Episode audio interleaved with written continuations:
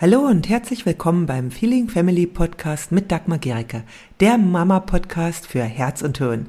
Hier geht es um ein bedürfnis- und bindungsorientiertes Familienleben, in dem auch du nicht zu kurz kommst und auch deine Kinder nicht. Ich wünsche dir viel Freude beim Hören der nächsten Episode. Ja, hallo ihr. Nee, jetzt muss ich mal zurück. Ich will nur gucken, dass ich hier die ähm, Kommentare sehen kann von euch. Also ihr könnt, ich hoffe, ich sehe sie und ihr könnt gerne Kommentare geben, weil das ist gerade so ein wichtiges Thema. Ja, Konflikte. Ja, das ist ja das, was so einfach den Alltag mit Kindern so stressig macht. Und ich möchte heute euch etwas mitgeben, was Konflikten die Spitze nehmen kann. Ja, was einfach sie leichter machen kann, was die Dramatik rausnehmen kann. Ja. Ja, wenn du jetzt an den heutigen Tag gedenkst, hast du schon einen Konflikt mit deinem Kind gehabt? Wie ging es euch dabei?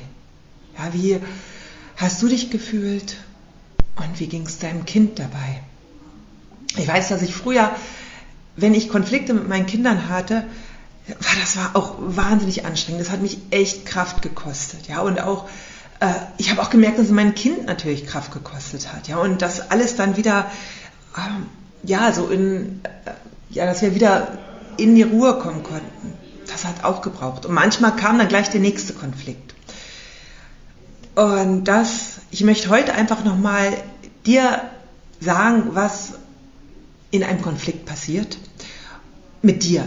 Erstmal, wenn dein Kind etwas nicht macht, was du willst, das ist ja oft der Anlass für einen Konflikt, ja? Oder ähm, du will, äh, dein Kind will etwas von dir und du willst das nicht. Ja, also das sind ja so die Hauptgründe. Ja, ihr habt äh, Wünsche aneinander. Zum Beispiel, du willst, dass dein Kind sich anzieht oder dass es sich die Hände wascht oder dass es aufhört mit einem Tablet zu spielen oder was auch immer. Es gibt viele Gründe, was du vielleicht von deinem Kind willst und was es gerade selber nicht will. Ja, oder dein Kind will etwas von dir. Ja, es will, dass du jetzt dir sofort Zeit für dein Kind nimmst, egal was du gerade tust. Ja, und dann äh, sagst du nein und dein Kind sperrt sich. Und dann passiert erstmal Folgendes mit dir. Ja, mit dir. Und zwar geht dann, un, also es wird aus dem Unterbewusstsein ganz viel rausgeholt. Ja, so ein, äh, eine Kaskade an Gedanken, an Gefühlen und an Verhaltensmustern. Und die werden quasi automatisch abgespult. Ja, das ist, wir sind, wenn wir uns nicht bewusst sind, sind wir in einem Konflikt quasi äh, wie fremdgesteuert. Ja, aber es ist nicht das, es ist nichts Fremdes, sondern es ist unser Unterbewusstsein, was in einem Konflikt übernimmt. Weil unser Unterbewusstsein nimmt eine Bedrohung wahr. Ja, also es ist ein ganzes limbisches System nimmt eine Bedrohung wahr, unterscheidet nicht, dass es gerade unser Kind ist, was äh, Auslöser dieser Emotionen ist. Es nimmt einfach nur eine Bedrohung wahr und spult all das ab. Und da kommen, ja, da kommen manchmal vielleicht Dinge bei dir raus, wo du danach erschrocken bist, ja, wo du vielleicht denkst, wie kann ich nur äh, zu meinem Kind, also wenn du dann wieder äh, runtergekommen bist, fragst du dich vielleicht, wie konntest du dich so verhalten gegenüber deinem Kind? Ja? Und das ist, weil das abgespeichert ist in unserem Unterbewusstsein es, etwas, was dir hilft, da erstmal rauszukommen, ist, sind, es ist dieses Innehalten. Ja, kurz innezuhalten und erstmal in einem Konflikt dir klar zu machen, also es ist so ein Mantra, ja, das wirklich sehr hilfreich ist, sich zu sagen, mein Kind richtet sich nicht gegen mich. Das, was gerade mein Kind tut, sagt oder macht, das tut es für sich und nicht gegen mich. Und das ist so wichtig, wenn wir uns das wirklich wie ein Mantra verinnerlichen, dann kann das uns helfen, umzuschalten. Ja, also das kannst du ja wirklich üben. Ja, sag dir das in allen möglichen Situationen, auch danach. Was mein Kind tut, ist nicht gegen mich, sondern es tut es, tut, es, tut es für sich. Und selbst wenn dein Kind dich beschimpft oder auch vielleicht nach dir haut, dann ist es weil es selbst in Gefühlsaufruhr ist und weil es noch keine Möglichkeiten hat, sich anders in dem Moment zu verhalten. Und wenn du quasi genau dasselbe machst, wenn du auch aus deinem äh, Autopilot heraus agierst, dann wird der Konflikt immer schwerer und heftiger und dramatischer und am Ende äh, schreist du, am Ende weint dein Kind und das ist wahnsinnig anstrengend.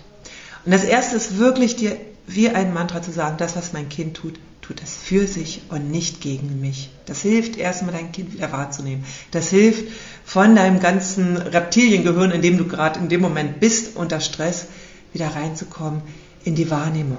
Ja, zu sehen, hey, das ist mein Kind, das ist nicht mein Gegner, das ist nicht mein Feind, es ist mein allerliebstes, wunderbares, ja, Kind, was ich liebe über alles.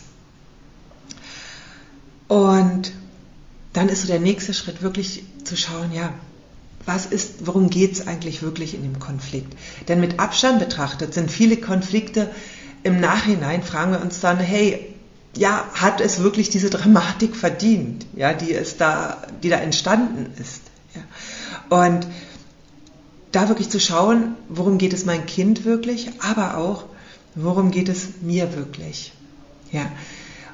Und da als erstes, damit du wahrnehmen kannst, worum es dein Kind wirklich geht, braucht, denn dein Kind braucht oft deine Unterstützung dafür. Ja, dein Kind, wenn du jetzt fragst, was willst du denn gerade, kann dein Kind oft gar nichts sagen. Ja, es braucht deine Unterstützung dabei herauszufinden, was um was es ihm gerade wirklich geht. Ja, Kinder sind da noch nicht so reflektiert, dass sie sofort das sagen können. Sie spüren, wenn etwas nicht stimmt, da sind sie sofort und ganz schnell dabei, viel schneller als wir. Ja, viele Erwachsene machen etwas ganz, ganz lange mit, ja, bis sie dann vielleicht explodieren. Kinder reagieren sofort. Also das ist super, ja.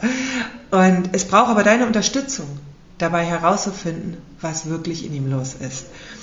Das kannst du nur, wenn du selbst mit dir in guter Verbindung bist. Wenn du also weißt, hey, was, was geht gerade in mir vor, ja? Und da hilft es wirklich zu schauen, hey, nimm dir Zeit und das ist, ja, das ist ein kurzer Moment, was fühle ich gerade? Ja, und worum geht es mir wirklich? Ja, was brauche ich gerade? Das ist wie eine kleine Meditation und das kannst du üben, dich mit dir selbst zu verbinden. Das sind wir nicht gewohnt, ja, wir sind halt gewohnt, auf Autopilot zu sein mit deinem Mantra, das, äh, was mein Kind tut, tut es für sich und nicht gegen mich, kannst du dich erstmal ein Stück weit aus dem Autopilot rausbringen. Um dann aber wirklich dich auf dein Kind einzulassen, ist es wichtig, dass du dich erstmal mit dir selbst verbindest, dass du dich spürst. Ja. Und das ist am Anfang wirklich nicht einfach. Ja, weil wir es nicht gewohnt sind. Mach's vielleicht auch im Nachhinein. Ja, mach es, wenn du einen Konflikt hattest, frag dich im Nachhinein, hey, wie habe ich mich eigentlich gefühlt? Was habe ich gebraucht? Ja, was hätte ich jetzt in dem Konflikt? Was hätte mich unterstützt? Das kann dein Kind dir nicht geben. Das kannst nur du dir selber geben. Ja. Und üb das im Nachhinein erstmal und dann kannst du es auch immer mehr in der Situation selber machen. Und das Umschalten, das geht wirklich. Also ich kann dir einfach nur erzählen, so, äh, ich, mir fällt das mittlerweile ganz, ganz, ja, leicht ist jetzt übertrieben, aber es, ich komme einfach ganz schnell in diesen Modus, wenn ich merke, boah, da kommt was in mir hoch, dann zu schauen, okay, was ist es eigentlich? Ja, worum geht's eigentlich? Worum geht's mein Kind? Worum geht's mir? Ja, und dadurch entsteht einfach gar nicht mehr diese Explosivität von Konflikten. Ja, und das Schöne ist, Konflikte werden eine Chance zur Verbindung. Ja, sie werden eine Möglichkeit, dass wir uns miteinander verbinden, dass wir herausfinden, was wir wirklich wollen. Ja, und dann kommen wir in die Ebene, wo wir uns, äh, wo wir Strategien finden, die miteinander harmonieren. Denn es geht. Ja. Aber das erste ist wirklich, dass du dich mit dir verbindest und dann kannst du auch herausfinden, was dein Kind braucht.